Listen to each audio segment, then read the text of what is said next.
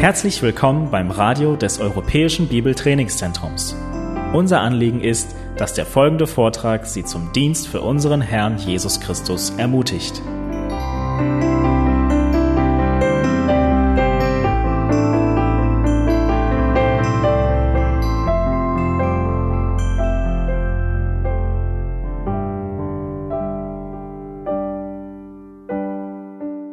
Ich habe vor, glaube ich, drei, drei Sonntagen angedeutet, dass 1. Korinther 7 nicht unbedingt mein Lieblingskapitel der Bibel ist.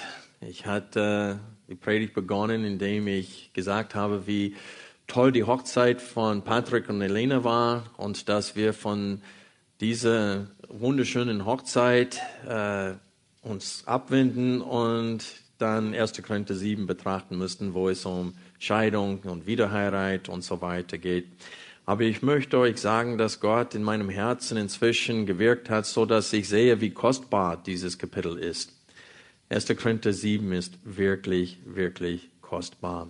Und wir werden mindestens zwei Wahrheiten heute sehen, die uns allen, egal ob wir verheiratet sind oder nicht verheiratet sind, ähm, äh, ein paar Wahrheiten sehen, die uns wirklich Trost, äh, Trost geben sollen und uns Mut zusprechen sollen und uns wirklich Freude im Herrn äh, spenden sollen.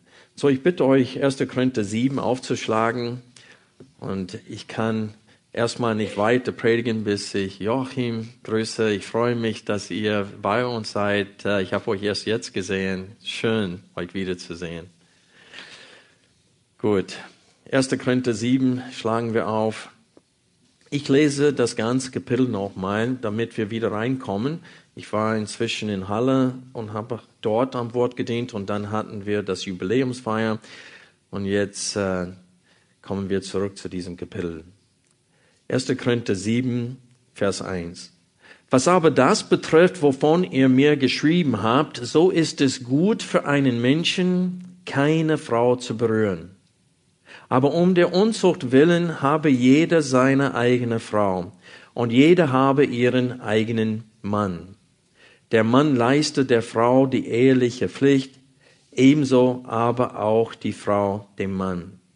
Die Frau verfügt nicht über ihren eigenen Leib, sondern der Mann. Ebenso aber verfügt auch der Mann nicht über seinen eigenen Leib, sondern die Frau. Entzieht euch einander nicht, es sei denn nach Übereinkunft eine Zeit lang, damit ihr euch dem Gebet widmet und dann wieder zusammen seid, damit der Satan euch nicht versuche, weil ihr euch nicht enthalten könnt. Dies aber sage ich als Zugeständnis, nicht als Befehl. Ich wünsche aber, alle Menschen wären wie ich, doch jeder hat seine eigene Gnadengabe von Gott. Der eine so, der andere so. Ich sage aber den Unverheirateten und den Witwen, es ist gut für sie, wenn sie bleiben wie ich. Wenn sie sich aber nicht enthalten können, so sollen sie heiraten. Denn es ist besser zu heiraten, als vor Verlangen zu brennen. Den Verheirateten aber gebiete nicht ich, sondern der Herr, dass eine Frau sich nicht vom Mann scheiden lassen soll. Wenn sie aber doch geschieden ist, oder wie wir äh, vor ein paar Sonntagen gesehen haben, wenn sie sich doch scheiden lässt, so bleibe sie unverheiratet oder versöhne sich mit dem Mann und dass ein Mann seine Frau nicht entlasse. Den übrigen aber sage ich, nicht der Herr, wenn ein Bruder eine ungläubige Frau hat und sie willigt ein, bei ihm zu wohnen, so entlasse er sie nicht. Und eine Frau, die einen ungläubigen Mann hat und der willigt ein, bei ihr zu wohnen, entlasse den Mann nicht. Denn der ungläubige Mann ist durch die Frau geheiligt und die ungläubige Frau ist durch den Bruder geheiligt. Sonst wären ja eure Kinder unrein, nun aber sind sie heilig. Wenn aber der Ungläubige sich scheidet, so scheide er sich. Der Bruder oder die Schwester ist in solchen Fällen nicht gebunden. Zum Frieden hat uns Gott doch berufen, denn was weißt du, Frau, ob du den Mann erretten wirst? Oder was weißt du, Mann, ob du die Frau erretten wirst? Doch wie der Herr einem jeden zugeteilt hat, wie Gott einen jeden berufen hat, so wandle er und so verordne ich es in allen Gemeinden. Ist jemand beschnitten berufen worden, so bleibe er bei der Beschneidung. Ist jemand unbeschnitten berufen worden, so lasse er sich nicht beschneiden. Die Beschneidung ist nichts und das Unbeschnittensein ist nichts, sondern das Halten der Gebote Gottes. Jeder bleibe in dem Stand, in dem er berufen worden ist. Bist du als Sklave berufen worden, so lass es dich nicht kümmern. Wenn du aber auch frei werden kannst, mach umso lieber Gebrauch davon. Denn der als Sklave im Herrn berufene ist ein Freigelassener des Herrn. Ebenso ist der als Freier berufene ein Sklave Christi. Ihr seid um einen Preis erkauft werdet nicht Sklaven von Menschen, worin jeder berufen worden ist, Brüder, darin soll er vor Gott bleiben. Über die Jungfrauen aber habe ich kein Gebot des Herrn. Ich gebe aber eine Meinung als einer, der vom Herrn die Barmherzigkeit empfangen hat, vertrauenswürdig zu sein. Ich meine nun, dass dies um der gegenwärtigen Not willen gut ist, dass es für einen Menschen gut ist, so zu sein. Bist du an eine Frau gebunden, so suche nicht loszuwerden. Bist du frei von einer Frau, so suche keine Frau. Wenn du aber doch heiratest, so sündigst du nicht, und wenn die Jungfrau heiratet, so sündigt sie nicht. Aber solche werden Bedrängnis für das Fleisch haben, ich aber schone euch.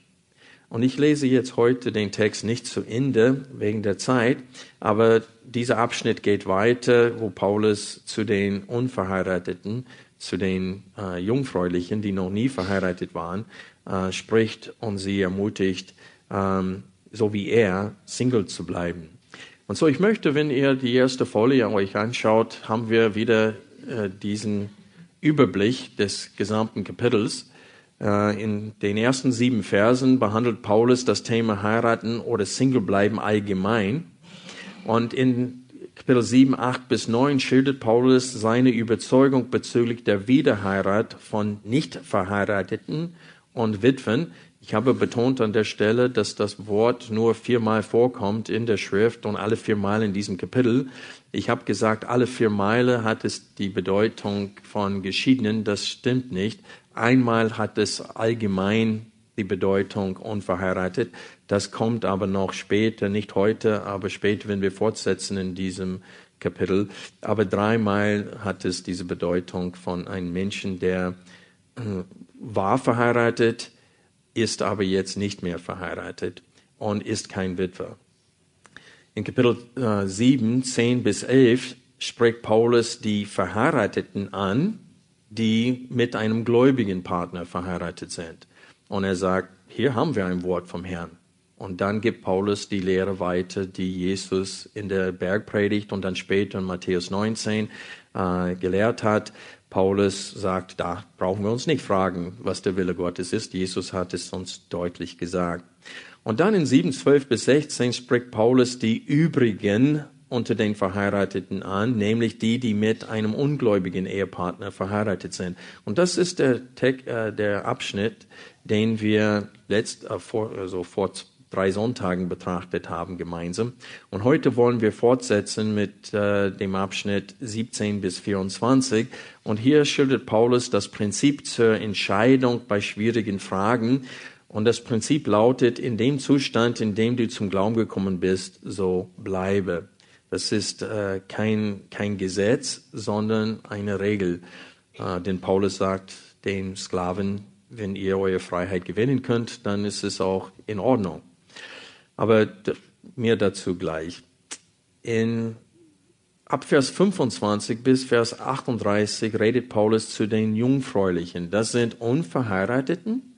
Deswegen wird das Wort äh, Agamois für Unverheirateten auch in Bezug auf äh, Jungfräulichen verwendet. Äh, aber hier spricht Paulus von Menschen, die nie verheiratet waren. Deswegen werden sie Jungfrauen genannt. Ähm, in Kapitel 7, 39 bis 40 kommt Paulus äh, zurück zu der Lehre Jesu Christi und schließt auch damit ab. Und so wie ich vorhin gesagt habe, wollen wir heute die Verse 17 bis 14, äh, 24 betrachten, aber davor muss ich noch eine Aussage von mir korrigieren. Ich hatte vor drei Sonntagen ganz am Schluss der Predigt mich beeilt und ich habe eine falsche Aussage gemacht bezüglich des Wortes gebunden in 1. Korinther 7, Vers 15 und in Vers 39. Und ich habe gesagt, dass es dasselbe Wort in der Urschrift sei. Es sind zwei unterschiedliche Worte. Und das ist der Grund, warum ich aus Römer 7, 6 und 7 versucht habe zu erklären, dass Paulus, obwohl er zwei unterschiedliche Worte an dieser Stelle verwendet, dass er sie als Synonym füreinander verwendet. Ähm, das sind zwei unterschiedliche griechische Worte, aber Paulus, äh, die werden zu Recht in der Elberfelder und in den meisten deutschen Übersetzungen mit demselben deutschen Wort übersetzt, weil sie Synonyme füreinander sind die beide heißen gebunden. Und in dem Zusammenhang habe ich gesagt, wenn es steht, dass ein, ein Christ, der mit einem Ungläubigen verheiratet ist und der Ungläubige wegen seines Glaubens, äh, das heißt wegen des Glaubens des Partners, sich scheiden lassen will, es steht, in solchen Fällen bist du als Gläubiger nicht gebunden. Und ich habe gesagt, ich verstehe das auch, dass er dann auch frei ist, wieder zu heiraten. Und ich habe dann, weil manche Leute sagen, weil in 1. Korinther 7, Vers 15 und in 1. Korinther 7, Vers 39, wo steht, eine Frau ist gebunden, solange ihr Mann lebt, wenn aber der Mann entschlafen ist, so ist er frei. Ich habe gesagt, dass das gilt auch für 1. Korinther 7, Vers 15.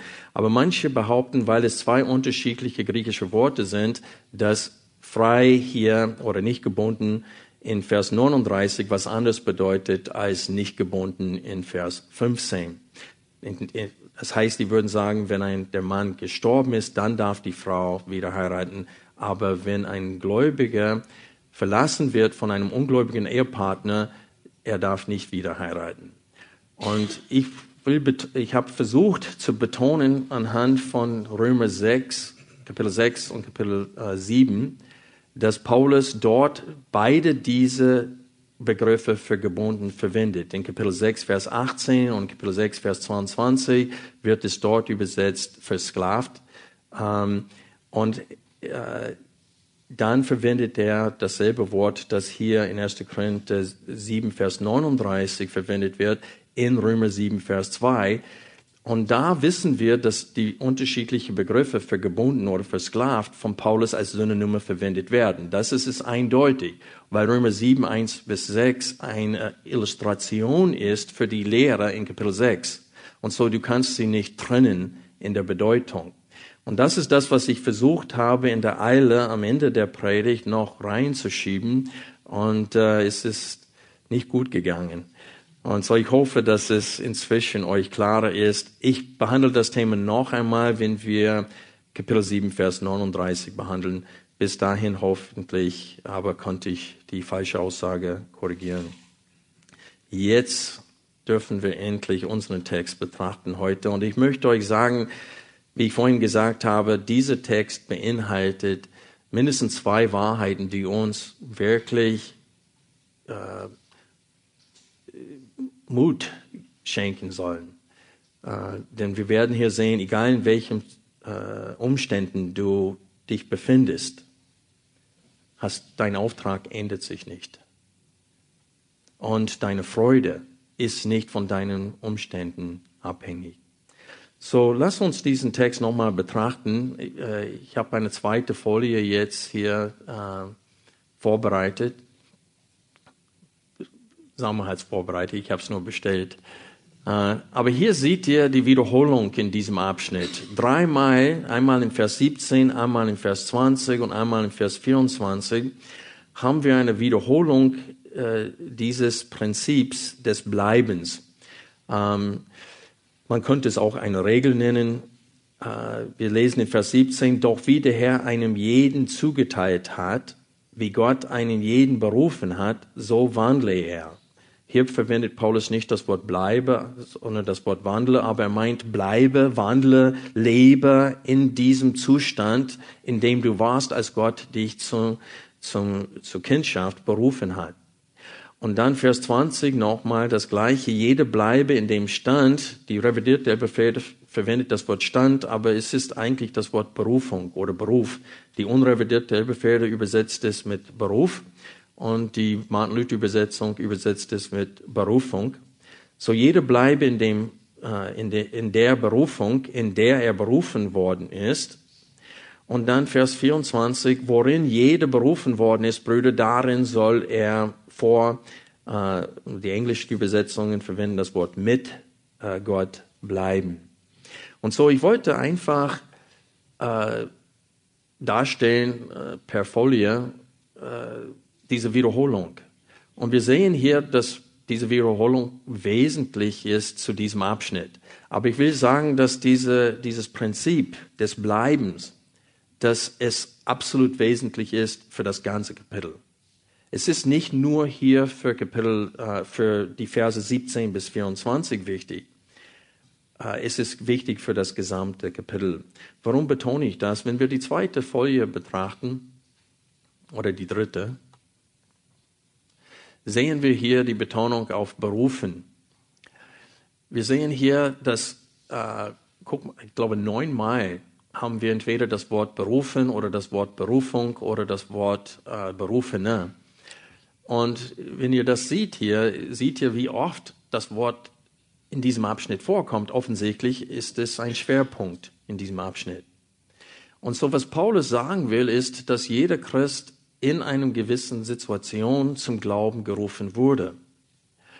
Und so das hat nicht nur mit heiraten oder, oder unverheiratet sein zu tun, es hat mit, mit deinem ganzen Leben zu tun. Und so wir sehen, dass dieses Prinzip viel größer ist als nur das Thema in Kapitel 7. Es bestimmt das ganze Leben.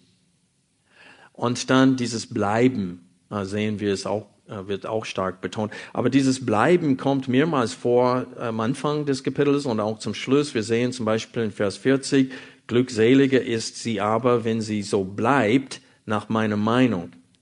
Und so Paulus hat das Thema Bleiben und das Thema Berufung zusammengebracht in dieser Regel, äh, bleibe in der, in der Berufung, in, de, in der du berufen worden bist, als Gott dich zum Heil rief. Und so das ist das Prinzip. Und jetzt wollen wir sehen, wie, welche Rolle dieses Prinzip spielt bei der Behandlung der Frage oder in Bezug auf äh, den Fragen, der Korinther hier in Kapitel 7. Paulus beginnt Kapitel 7, Vers 1 mit der Aussage, dass er jetzt behandeln möchte, die Fragen, die ihm gestellt wurden. Und die Frage wird nicht hier genau formuliert, aber wir wissen, dass es mit dem Heiraten zu tun hat. Wer soll heiraten, beziehungsweise wer darf heiraten? Und so die Frage, ob Geschiedenen wieder heiraten dürfen, die Frage wird hier behandelt ob Jungfräuliche, die noch nicht verheiratet waren, ob sie so bleiben sollen für den Herrn oder ob sie doch heiraten sollen. Die Frage wird auch hier behandelt. Und Paulus verwendet dieses Prinzip, um diese Fragen bezüglich heiraten ähm, oder nicht heiraten zu behandeln. Und wir sehen hier, dass das Prinzip des Bleibens auch, auch für die Verheirateten verwendet wird in dem Abschnitt 7, äh, 7 bis 16. Paulus argumentiert da, wenn der ungläubige Partner in der Ehe bleiben will, dann bleibe in der Ehe. Und so dieses Prinzip, das ab Vers 17 bis Vers 24 geschildert wird und betont wird, äh, ist wie ein Scharnier, dient wie, wie sagt man das auf Deutsch, Scharniere in diesem Abschnitt. Es ist, äh, es, es bezieht sich auf den Abschnitt davor und auch auf den Abschnitt danach. Und du siehst das anhand der Wiederholung. Vers 17 bezieht sich auf das, was gerade gesagt wurde. Doch wie der Herr einem jeden zugeteilt hat, wie Gott einen jeden berufen hat, so wandle er. Das heißt, bleibe in der Ehe, auch wenn dein, dein Ehepartner ungläubig ist, äh, wenn der Ehepartner sich einwilligt. Und dann Vers 24, worin jeder berufen worden ist, Brüder, darin soll äh, er mit Gott äh, bleiben. Das bezieht sich auf den nächsten Fall ab Vers 25, nämlich die Jungfrauen. Und so diese, dieser Abschnitt hier, 17 bis 24, spielt eine große Rolle in diesem Abschnitt, weil es bezieht sich eigentlich auch auf 7, 1 bis 7, wo Paulus sagt am Anfang, ähm, Vers 2, aber um der Unzucht willen habe jeder seine eigene Frau. Äh, wo ist es, wo er steht, dass ich wünschte, dass jeder sein konnte wie ich? Das kommt auch später in dem Text. Ja, das ist in Vers 7, aber ich dachte, dass es auch davor war. Aber schon in Vers 7 sieht man, dass es steht, ich wünsche aber, äh, alle Menschen wären wie ich, das heißt unverheiratet. Äh, und Paulus wird uns die Gründe dafür geben ab Vers 25. Aber was ich sagen wollte ist, das Prinzip des Bleibens wird für die Verheirateten verwendet und auch dann ab Vers 25 für die, die ledig sind, die unverheiratet sind. Und jetzt kommen wir zu der Anwendung äh, dieser äh, Prinzips. Es, erstens dient dieses Prinzip oder diese Regel für schwierige Entscheidungen. Als wir äh, auf den Philippinen waren als Missionaren, hatten wir einen Fall in der Gemeinde auf den Philippinen. Das ist ein katholisches Land und es ist äh, schlicht und einfach vom Gesetzgeber her verboten, äh, sich zu scheiden. Und so ist es nicht mal legal möglich, eine Scheidung äh, zu, nachzustreben. Und so viele gehen einfach auseinander. Und dann führen sie nachher mit einem anderen Partner eine wilde Ehe, weil sie sich von dem ersten Partner nicht scheiden können und sie können dann nicht legal äh, den nächsten Partner äh, heiraten. Und so wir hatten ein Pärchen in der Gemeinde, die waren lange in der Gemeinde und die hatten gemeinsam fünf Kinder zusammen und dann haben sie sich bekehrt und dann wollten sie sich taufen lassen und dann kam es ans Licht, dass sie nicht mal verheiratet sind und können auch nicht verheiratet werden. Die Frau hat eine Beziehung mit einem amerikanischen Soldat gehabt, war, äh, die haben gemeinsam ein Kind und er hat sie geheiratet, aber nicht vor den amerikanischen Behörden, sondern nur für den äh, Philippinischen. Und das heißt, für sie war gefangen noch in der Ehe, er aber nicht. Und so er ging zurück nach Amerika und äh, hat einfach alles vergessen, was da auf den Philippinen geschehen ist. Aber sie konnte nicht weiterkommen. Und als ungläubiger Mensch hat sie einen ungläubigen Mann verheiratet. Später sind beide äh, nicht verheiratet, die sind einfach zusammengekommen. Aber auf den Philippinen, die sagen, das ist meine Frau oder das ist mein Mann auch wenn sie nicht vor dem Gesetzgeber verheiratet sind. Und so, wir waren überrascht und ich dachte, in der Bibelschule haben sie mir keine Antwort auf solche Situationen gegeben. Äh, was soll ich machen? Und wir waren wirklich überfordert. Und dann haben wir dieses Prinzip. Äh, es fiel uns wieder ein, dass was Paulus hier gesagt hat, dass das auch auf diese Situation passt. In Gottes Augen sollen sie so bleiben, wie sie waren, als er sie berufen hat. Und so sie bleiben in dieser Situation und wir haben nicht gefordert, dass der Mann auszieht und wir haben den Vater der Kinder ihnen nicht weggenommen, weil wir uns nach diesem Prinzip hier gerichtet haben. Und so das ist eine wichtige Funktion dieses Prinzips in, in diesem Kapitel. Aber noch wichtiger ist es, dass Paulus sagen will,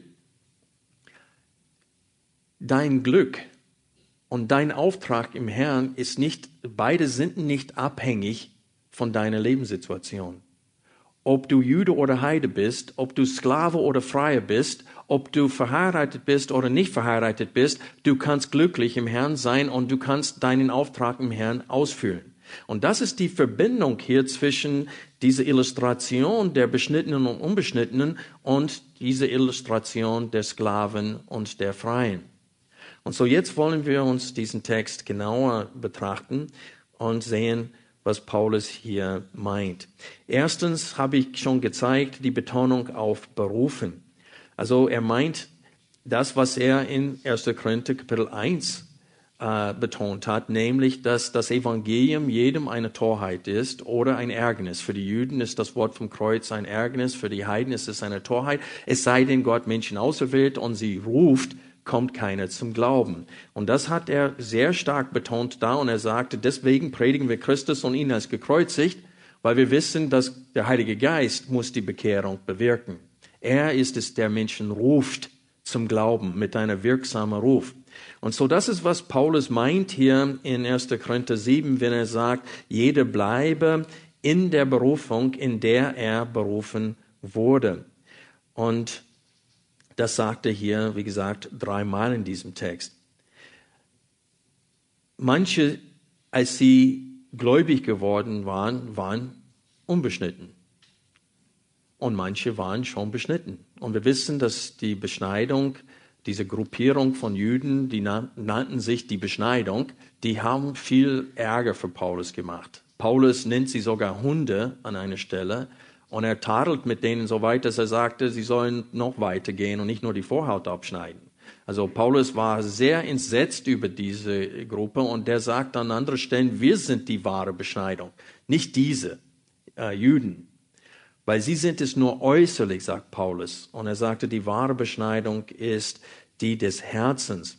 Und so Paulus macht deutlich, dass die, es ist nicht die äußerliche Beschneidung, die äh, einen Menschen äh, angenehm vor Gott macht, sondern wirklich äh, die Beschneidung des Herzens. Wir wollen das Thema auch äh, später ein bisschen genauer betrachten. Aber die zweite Illustration, die wir sehen hier im Text, das ist Vers 19 übrigens, die Beschneidung ist nichts und das Unbeschnittensein ist nichts, sondern das Halten der Gebote Gottes. Und dann wiederholt Paulus das Prinzip und dann wendet er es an bezüglich Sklaven, Vers 21. Bist du als Sklave berufen worden, so lass es dich nicht kümmern. Wenn du aber auch frei werden kannst, mach umso lieber Gebrauch davon. Und dann redet Paulus weiter zu den Sklaven in der Gemeinde und sagt, denn der Sklave im Herrn Berufene ist ein Freigelassener des Herrn. Das heißt, in den Augen dieser Welt bist du zwar ein Sklave und du hast nichts wert in den Augen der Gesellschaft, aber in Gottes Augen bist du ein Freigelassener des Herrn. Wiederum ein Mensch, der freier war und sehr viel Ansehen genossen hatte in der Gesellschaft, der sollte nicht zu hoch von sich denken, weil er ist ein Sklave des Herrn. Und so beide wurden berufen, einmal als Sklave, einmal als Freier, und aber beide sind in Christus eins.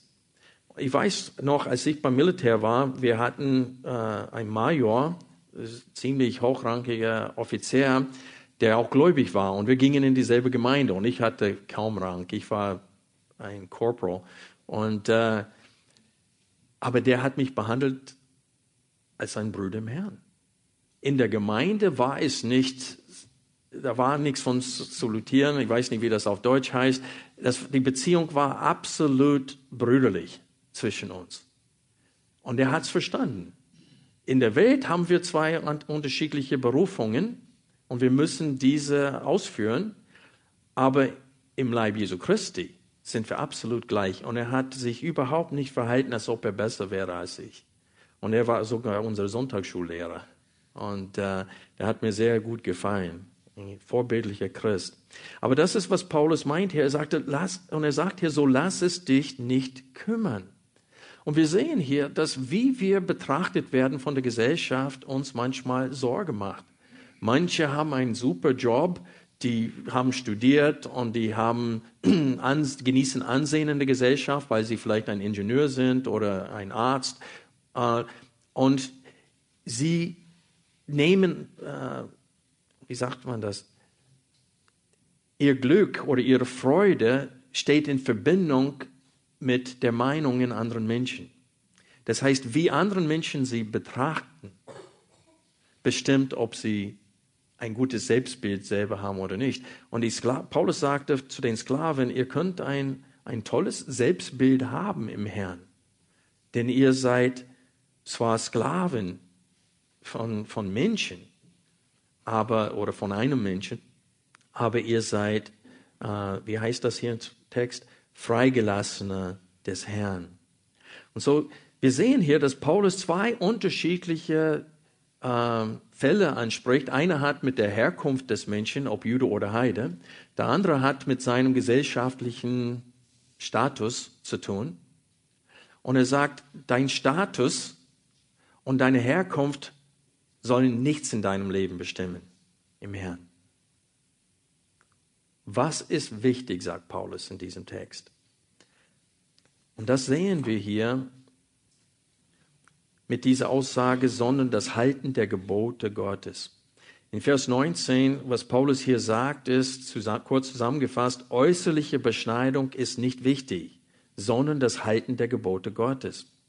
Paulus trennt die Gebote Gottes an dieser Stelle, denn das Gebot, dich beschneiden zu lassen, war auch ein Gebot Gottes, nicht wahr? Wenn ein Jude sich nicht beschneiden ließ, wurde er ausgerottet aus dem Volk. Und so, wir stehen an einer Stelle hier, wo es scheint, als ob Paulus sich widersprochen hatte, weil er, er sagt quasi, äh, ihr müsst nicht das Wort Gottes bezüglich der Beschneidung, sein Befehl der Beschneidung gehorchen, Wichtig ist, dass ihr die Gebote Gottes hält. Und das scheint ein Widerspruch zu sein, aber wir müssen verstehen, dass es gibt Gebote, die verankert sind im Wesen Gottes, nämlich, dass er es würdig ist, angebetet zu werden als einziger Gott und Schöpfer. Und deswegen die ersten drei Gebote von den zehn Geboten verbieten uns, äh, Götzenbilder zu machen und irgendetwas anderes anzubeten. Wir sollen Gott und Gott allein anbeten. Und das diese ersten drei Gebote der zehn Geboten haben mit Gottes Wesen zu tun. Und das Gleiche gilt für wie wir miteinander umgehen sollen. Wir sind alle in dem Bilde Gottes geschaffen worden und die, äh, die Gebote äh, fünf bis zehn haben ein, ein, ein Gesetz hinter sich, nämlich liebe deinen Nächsten wie dich selbst. Und diese sind verankert in dem Wesen Gottes. Auch das vierte Gebot wird für alle Ewigkeit gehalten werden, weil wir gehen in die Ruhe Gottes hinein für alle Ewigkeit. Und so, die zehn Gebote haben eine Bedeutung für alle Ewigkeit, aber es gibt Gebote, die Gott, die nicht Zeit, äh, es gibt Gebote, die zeitlos sind und es gibt Gebote, die nur für eine bestimmte Zeit von Gott hineingeführt wurden. Und die Beschneidung kam erst äh, zur Zeit Abrahams. Davor war es von Gott nicht gefordert. Und erst als Zeichen des Bundes wurde es hineingeführt. Und so, es hat nicht mit moralischem Verhalten zu tun. Es, ist, es war eine Sünde, weil Gott es gefordert hat. Und wenn du es nicht getan hast, war das eine Sünde. Aber es hat nicht mit dem Wesen Gottes zu tun. Und Paulus unterscheidet hier zwischen Gesetze, die mit dem Wesen Gottes zu tun, äh, und Gesetze, die zeitlos sind, und Gesetze, die nur für eine bestimmte Zeit als Vorschatten ähm, hineingeführt wurden. Und so es ist kein Widerspruch an dieser Stelle. Also die Beschneidung an der Vorhaut war an sich nicht nützlich, sagt Paulus. Es war nur ein äußerliches Zeichen eines Bundes. Was zählt aber, ist die Beschneidung des Herzens, die einem befähigt, Gott zu gehorchen. Also Paulus unterscheidet zwischen der äußerlichen und der innerlichen Beschneidung hier wie er auch äh, überall in seinen anderen Briefen es tut. Und wir nehmen ein Beispiel einfach jetzt aus Römer Kapitel 2. Ich lese die Verse 25 bis 29 vor. Römer 2. Paulus spricht direkt zu Juden hier und nicht zu den aus den Nationen. Denn Beschneidung ist wohl nütze, wenn du das Gesetz befolgst. Wenn du aber ein Gesetzesübertreter bist, so ist deine Beschneidung unbeschnitten sein geworden. Wenn nun der Unbeschnittene die Rechtsforderungen des Gesetzes befolgt, wird nicht sein Unbeschnittensein für Beschneidung gerechnet werden und das Unbeschnittensein von Natur, das das Gesetz erfüllt, dich richten, der du mit Buchstaben und Beschneidung ein Gesetzesübertreter bist? Denn nicht der ist ein Jude, der es äußerlich ist, noch ist die äußerliche Beschneidung im Fleisch Beschneidung, sondern der ist ein Jude, was er meint hiermit, der ist wahrhaftig ein Jude, der es innerlich ist und Beschneidung ist die des Herzens im Geist, nicht im Buchstaben. Sein Lob kommt nicht von Menschen, sondern von Gott. So im Prinzip sagt Paulus etwas Ähnliches äh, hier, was Samuel dem König Saul gesagt hatte damals sagte, ja, Gott fordert Schlachtopfern, aber viel besser als Schlachtopfer ist was? Gehorsam. Und das ist, was Paulus hier sagen will. Er sagte, diese äußerlichen Dinge sind gar nichts. Wichtig ist, dass wir Gott gehorchen. Vom ganzen Herzen. Und das ist das, was ich sage. Ich habe zum Beginn der Predigt euch gesagt, ich, ich habe angefangen, etwas in diesem Kapitel, in 1. Korinther 7 zu sehen, das mich bewegt. Es berührt mein Herz. Wir sehen hier, dass Paulus sagt, nur eins zählt, das Halten der Gebote Gottes. Ob du Jude oder Heide bist, das ist nicht wichtig. Gott sieht die Person nicht an.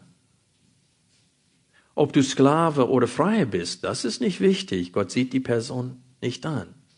Und in diesem Zusammenhang, weil er gleich mit Jungfräulichen reden wird, die denken, sie können, manche denken, ich kann nicht glücklich sein ohne einen Ehepartner, der sagt, das verheiratet sein oder nicht verheiratet sein spielt auch keine Rolle. Gott gehorchen, das steht im Mittelpunkt.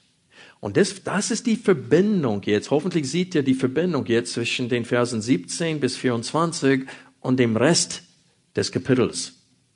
Paulus benutzt zwei anderen Bereichen des Lebens, um deutlich zu machen, dass unser Glück, unsere Freude, unsere Erfüllung kommt nicht in erster Linie aus einer Ehebeziehung. Und das ist gerade das Problem. Alle versuchen durch die Ehe sich selbst nicht nur sexuell zu befriedigen, sondern in allen anderen Bereichen. Sie denken, wenn ich verheiratet bin, dann werde ich glücklich sein. Und manche Frauen, die verheiratet sind, sagen, erst wenn ich Kinder habe, dann werde ich glücklich sein. Und wir, wir suchen nach irgendetwas in diesem Leben, das uns glücklich macht, uns Erfüll, Erfüllung schenkt. Und Paulus sagt hier, entscheidend ist nicht deine Herkunft, Entscheidend ist nicht dein, dein gesellschaftlichen Status und entscheidend ist nicht, ob du verheiratet bist oder nicht verheiratet bist. Wir alle haben denselben Auftrag, nämlich Gott in allem zu gefallen. Deswegen schrieb Paulus später in 1. Korinther, Kapitel 10, Vers 31, ob ihr nun isst oder trinkt oder sonst etwas tut, tut alles zur Ehre Gottes. Und das haben wir alle gemeinsam, ob verheiratet oder nicht verheiratet. Wir alle haben denselben Auftrag. Gott mit jedem Atemzug im Alltag zu verherrlichen. Das Problem aber ist, wie ich vorhin gesagt habe, wir meinen, dass ich nicht glücklich sein kann, ich kann nicht Erfüllung erleben in diesem Leben, es sei denn, ich diesen Status in der Gesellschaft habe. Und manche Leute sind total unzufrieden mit ihrem Job und meinen, ich fühle mich gefangen in meinem Beruf. Aber es steht hier, in der Berufung, in der du berufen bist, bleibe. Gott hat mehr vor als nur deine Rettung. Das ist noch eine Wahrheit, die ich hier betonen will. Gott hat viel mehr vor, als er dich berufen hat, als nur deine Rettung. Er will, dass du dort, wo du dich befindest, zur Zeit deiner Rettung, dass du zum, sofort zu einem hellen Licht wirst. Die ganze Arbeitskollegen, alle sollen mitbekommen, was für eine Verwandlung in dir stattfindet durch Gottes Gnade. Und wenn einer denkt, meine Situation muss sich ändern, sonst kann ich Gott nicht dienen, Paulus sagte, weißt du was, als Single kannst du Gott vielleicht sogar noch besser dienen. Und das ist die Predigt für hoffentlich nächsten Sonntag. Aber was ich sagen will, ist, Paulus etabliert dieses Prinzip, diese Regel in diesem Text, damit er dann weiterhin ihre Fragen beantworten kann bezüglich heiraten oder nicht heiraten. Und er möchte betonen, dass unsere, äh, unseren Auftrag nicht von unserer Situation im Leben abhängig ist. Ob Jude oder Heide, ob Sklave oder Freier, ob verheiratet oder nicht verheiratet, das alles spielt keine Rolle. Was wichtig ist, ist der Gehorsam. Und Paulus wiederholt sich nochmal in Vers 23, wenn er sagt, ihr seid um einen Preis erkauft, werdet nicht Sklaven von Menschen. Und so, nachdem Paulus zu Juden und Heiden gesprochen hatte, Beschnittenen und Unbeschnittenen, wiederholt er das Prinzip in Vers 20 und dann äh, gibt er die zweite Illustration, Sklaven und Freier. Und er wiederholt sich, weil diese Wahrheit so wichtig ist. Und ich kann euch an dieser Stelle nur sagen, oh, dass wir Christen diese Wahrheit begreifen würden. Diese Wahrheit liegt dem Paulus so sehr auf dem Herzen, dass er sie in den Versen 31 bis 23 noch einmal illustriert und betont. Paulus sagt hiermit aus, dass vor Gott ist es egal, ob du ein Sklave oder ein Freier bist. Der Sklave ist in Gottes Augen sein Freigelassener und der Freier ist in Gottes Augen sein Sklave. Beide haben denselben Auftrag vor Gott, nämlich Gott in allem zu gefallen. Und das wird, wie gesagt, hier in Vers 23 nochmal wiederholt. Wenn ihr vergleicht Vers, äh, Vers 20, Entschuldigung, Vers 19 mit Vers 23, sehen wir hier eine Wiederholung. Ob man sagt, das Einzige, was wichtig ist, ist nämlich das Halten der Gebote Gottes, oder ob man sagt, ihr seid um einen Preis erkauft, werdet nicht Sklaven von Menschen, es ist dasselbe. Es ist dasselbe. Wir sind alle Sklaven Gottes. Er hat uns mit dem Blut seines Sohnes erkauft. Wir sind schuldig von nun an alles zu tun, was Gott von uns verlangt. Und das ist dasselbe als das Einzige, was zählt, ist der Gehorsam Gott gegenüber. Gottes Gebote halten. Ihr seid um einen Preis erkauft, werdet nicht Sklaven von Menschen. Seht ihr die Gegenüberstellung hier? Wenn Gott uns erkauft hat, wem gehören wir? Und in Römer 7 sagt Paulus, wir sind nicht mehr Sklaven der Ungerechtigkeit, sondern Sklaven der Gerechtigkeit und Sklaven Gottes, Sklaven Gottes geworden. Nicht Diener, sondern Sklaven. Und so er sagte hier, Gott hat euch mit dem Blut seines Sohnes erkauft. Ihr gehört ihm jetzt nun, werdet nicht Sklaven von Menschen. Und so die Frage jetzt hier ist es, inwiefern werden wir Sklaven von Menschen? Was meint er, wenn er sagt, werdet nicht Sklaven von Menschen? Offensichtlich spricht er nicht hier zu den tatsächlichen Sklaven, die Herren, menschlichen Herren hat. Der spricht zu allen Christen hier und sagt, ihr seid alle Sklaven Gottes, werdet nicht Sklaven von Menschen. Was meint er damit? Gott will uns allen durch Paulus Folgendes auf dem Herzen legen, nämlich deine Nationalität, dein Status in der Gesellschaft und dein Status als Single oder verheiratet sind nicht entscheidend. Der Gehorsam Gott gegenüber ist entscheidend. Das ist das, wofür wir leben. Und Paulus verwendet die Illustration von der Nationalität und von dem Status in der Gesellschaft, damit er in den Versen 35 bis 38 den Christen äh, die Single sind, auf dem Herzen legen kann, ob verheiratet oder nicht verheiratet, nur ein zählt in diesem Leben, nämlich Gott zu gefallen. Aber wenn wir das nicht begreifen, werden wir zu Sklaven von Menschen. Inwiefern? Was anderen denken, bestimmt, was wir denken. Wenn die Gesellschaft ehrt nur Menschen, die diesen Status in der Gesellschaft haben oder diesen Beruf haben, dann fangen wir an, danach zu streben. Warum? Weil wir die Anerkennung dieser Welt haben wollen. Und somit werden wir zu Sklaven von Menschen. Menschen diktieren, wie wir denken und wonach wir streben. Und nicht Gott. Und das ist das, was Paulus hier sagen will. Ihr seid um einen Preis erkauft, werdet nicht Sklaven von Menschen. Freunde, wie viele Ehen werden durch diese Wahrheit gerettet? Ich kenne so viele Menschen, die Christen, die unglücklich sind in ihren Ehen. Und ein Grund, warum sie unglücklich sind, ist, die suchen aus der Ehe etwas, was die Ehe nicht geben kann. Sie haben ein ganz falsches Bild von der Ehe. Sie meinen, dass meine Frau oder mein, mein Ehepartner ist schuldig, mich glücklich zu machen. Manche denken sogar auch andersrum. Äh, nämlich, dass es auch ihren Auftrag ist, ihren Partner glücklich zu machen. Aber die meisten leider nicht. Und das Problem ist, man versucht aus dieser Beziehung Erfüllung zu gewinnen. Und man geht in die Beziehung hinein mit der Absicht, dass man mehr Erfüllung hat dadurch. Anstatt dass man in diese Beziehung hineingeht mit der Absicht, ich möchte so eine Ehe führen, dass Gott verherrlicht wird. Und so, Gott steht nicht im Mittelpunkt in der Ehe, sondern ich stehe im Mittelpunkt in der Ehe. Ich will was bekommen aus dieser Beziehung. Und wenn ich das nicht bekomme, dann bin ich unglücklich. Und wenn ich unglücklich bin, dann, bin, dann beende ich auch die Ehe. Und suche ich mein Glück mit einem anderen Partner. Das Problem ist, du nimmst dich selbst mit. Und du bist auf jeden Fall mindestens Teil des Problems. Und das ist, weil wir nicht richtig denken. Der Punkt ist, auch wenn du einen miserablen Ehepartner hast, denk an die Frauen in 1. Petrus 3. Petrus spricht an Frauen, die wie Sklaven behandelt wurden und die leiden müssten, die mit ungläubigen Männern verheiratet waren, die sind inzwischen zum Glauben gekommen und er sagt, unterordnet euch. Genau das, was er den Sklaven sagt, sagt er auch den Frauen, die ungläubigen Männer hatten. Unterordnet euch.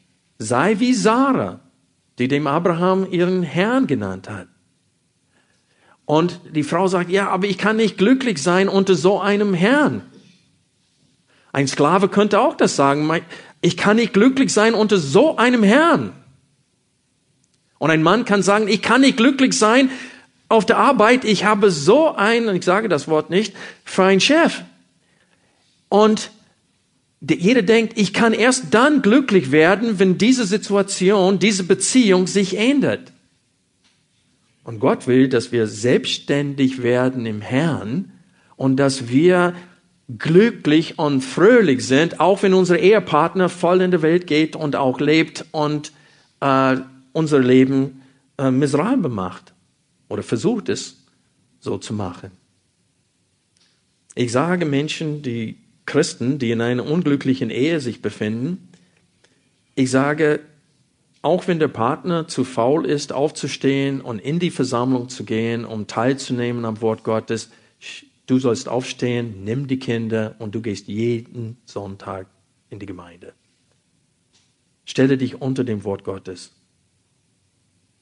und such deine Freude in dem Herrn und nicht in dieser Beziehung. Paulus sagt uns hier, entscheidend ist nicht deine Herkunft, entscheidend ist nicht deine Nationalität, entscheidend ist nicht dein, dein Status in der Gesellschaft, ob du an Band bei VW arbeitest, manche sind besser dran dort, als wenn man selbstständig ist, äh, oder ob du ein Arzt bist, es ist egal, welchen Status du in der Gesellschaft hast, deine Freude und die Freude Gottes sind beide von etwas anders abhängig, nämlich von deinem Gehorsam abhängig.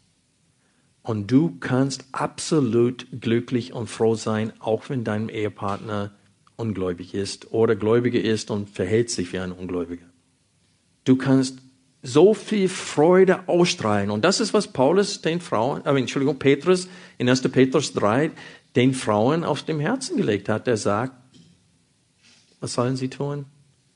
ohne ein Wort den Männern gewinnen. Und Paulus sagt uns das hier auch in 1. Korinther 7. Er sagte, wer, wer, wer, wer von euch weiß, ob er nicht seinen ungläubigen Partner rettet. Vielleicht wird er gerade durch dich gerettet, aber nicht, wenn du zornig bist, nicht, wenn du Böse mit Bösem vergeltest, nicht, wenn du immer traurig und down bist, weil du dich betrüben lässt von seinem Verhalten, nur wenn du ein fröhlicher Christ bist, trotz der Umstände, dann kannst du deinen Partner, der ungläubig ist, gewinnen. Und so wir sehen hier, dass jeder einzelne von uns eine, eine Verpflichtung vor Gott hat. Und wenn ich Seelsorge mache mit Ehepartnern, die unglücklich sind und aus der Ehe raus wollen, ich sage, dein Auftrag ist es, deine Ehe zu retten. Das ist der Wille Gottes. Das ist, was Gott will von dir. Und die sagen, nein, mein Auftrag ist, glücklich zu sein. Und ich sage, du wirst auch glücklich sein, wenn du Gott gehorchst, auch wenn das keine Früchte bringt oder die Früchte nicht bringt, die du haben willst. Aber was du tun willst, wird nur verursachen, dass Gott dir hinterherläuft, wie er Jone hinterhergelaufen ist. Und das wird kein Spaß sein. Also Freunde, das, was wir hier in 1. Korinther 7 sehen, ist sehr, sehr wichtig für uns alle, egal in welchen Lebensumständen wir uns befinden. Ich möchte nochmal auf Vers 24 eingehen, bevor wir zum Schluss der Predigt kommen. In den deutschen Übersetzungen hat, fast, äh, hat man entweder die Präposition bei oder vor, vor Gott oder bei Gott. Zum Beispiel in der unrevidierten Elberfelde lesen wir Vers 24, ein jeder, worin er berufen worden ist, Brüder, darin bleibe er bei Gott. In der revidierten Elberfelde lesen wir, worin jeder berufen worden ist, Brüder, darin soll er vor Gott bleiben. Und die meisten deutschen Übersetzungen sagen vor Gott.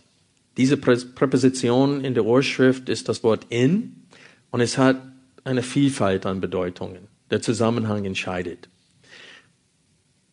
Und es ist interessant, dass die English Standard Version, die King James Version, die New American Standard Version, drei englische Übersetzungen, alle verwenden eine ganz andere Präposition hier, nämlich das Wort mit oder auf Englisch with, nämlich mit Gott. Und ich glaube, dass das genau das ist, was hier gemeint ist. So dass wir lesen würde, ein jeder, worin er berufen worden ist, Brüder, darin bleibe mit Gott. Und das ist noch eine Wahrheit, die ich heute betonen möchte. Gott ist mit uns in diesen schwierigen Situationen. Er ist mit dem Sklaven, denn er ist ein frei äh, äh, des Herrn. Gott ist mit der Frau, die misshandelt wird in ihrer Ehe.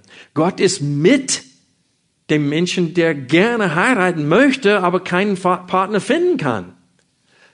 Der, Gott ist mit jedem, in jeder Situation. Mit allen seinen Kindern ist er gemeinsam mit ihnen unterwegs.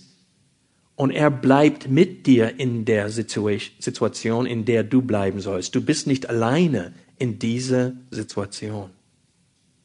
Und das ist eine große Wahrheit, nicht wahr? Also jetzt versteht ihr langsam, warum ich Gefallen an, dieses an diesem Kapitel gewonnen habe.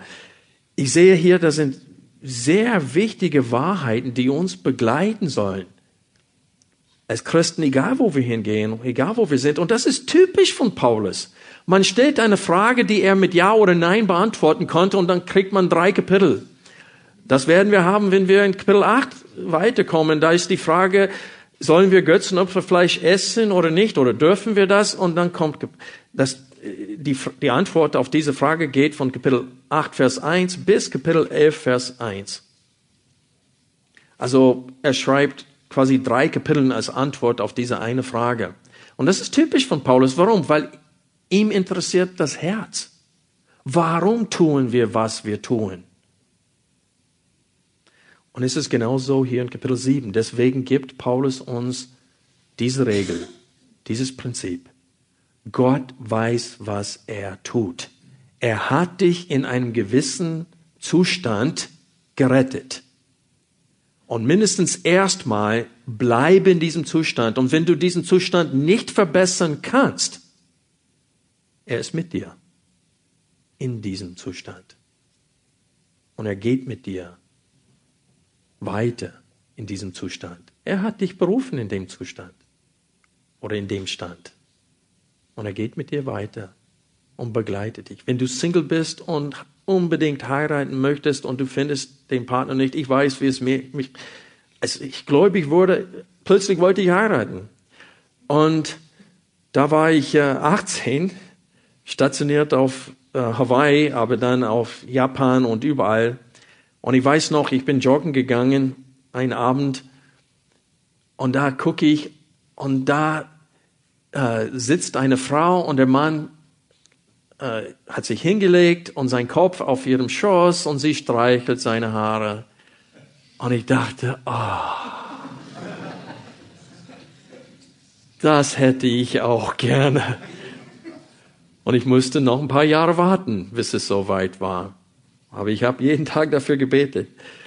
Aber es wäre schade, wenn ich in der Zeit, in der ich warten sollte, dass ich unproduktiv wäre für den Herrn wenn ich so unzufrieden war, dass ich nur an diese eine Sache, die ich meinte, das fehlt mir, wenn ich nur so beschäftigt wäre mit, mit der Sache, dann wäre ich nicht produktiv gewesen für den Herrn.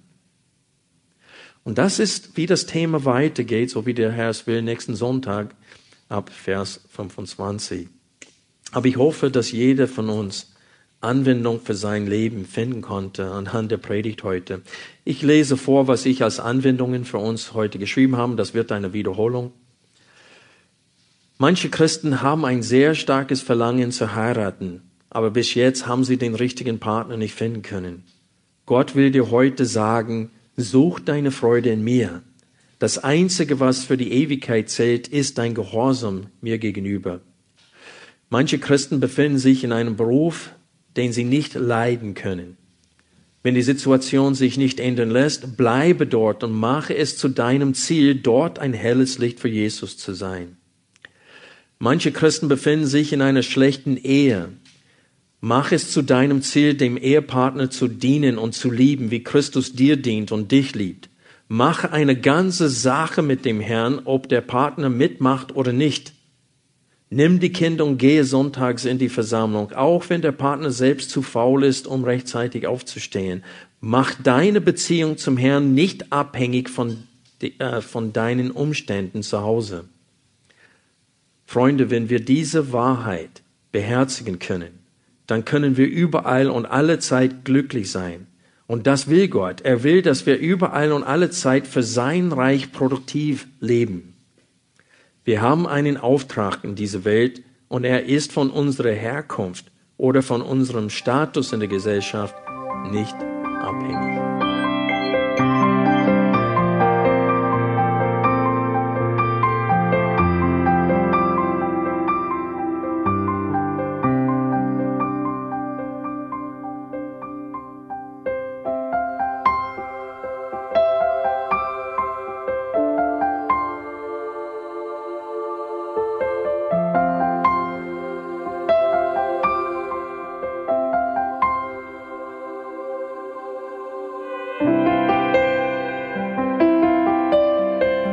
Radio Neue Hoffnung ist frei und ohne Werbung nur aufgrund Ihrer Spenden möglich. Wenn Sie weitere Informationen dazu finden möchten, wie Sie Radio Neue Hoffnung unterstützen können, besuchen Sie die Webseite www.rnh.de.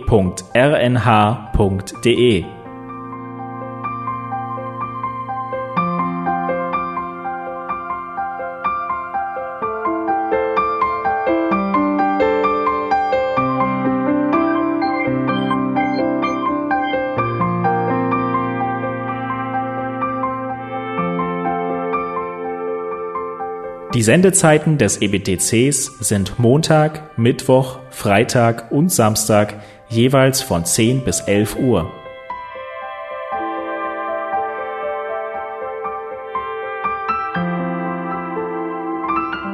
Sie finden uns im Internet unter www.ebtc.org. Eine E-Mail können Sie uns senden an radio.ebtc.org. Telefonisch erreichen Sie uns unter 0049 3060 988 610. Unsere Postanschrift lautet an der Schillingbrücke 4 in 10243 Berlin, Deutschland.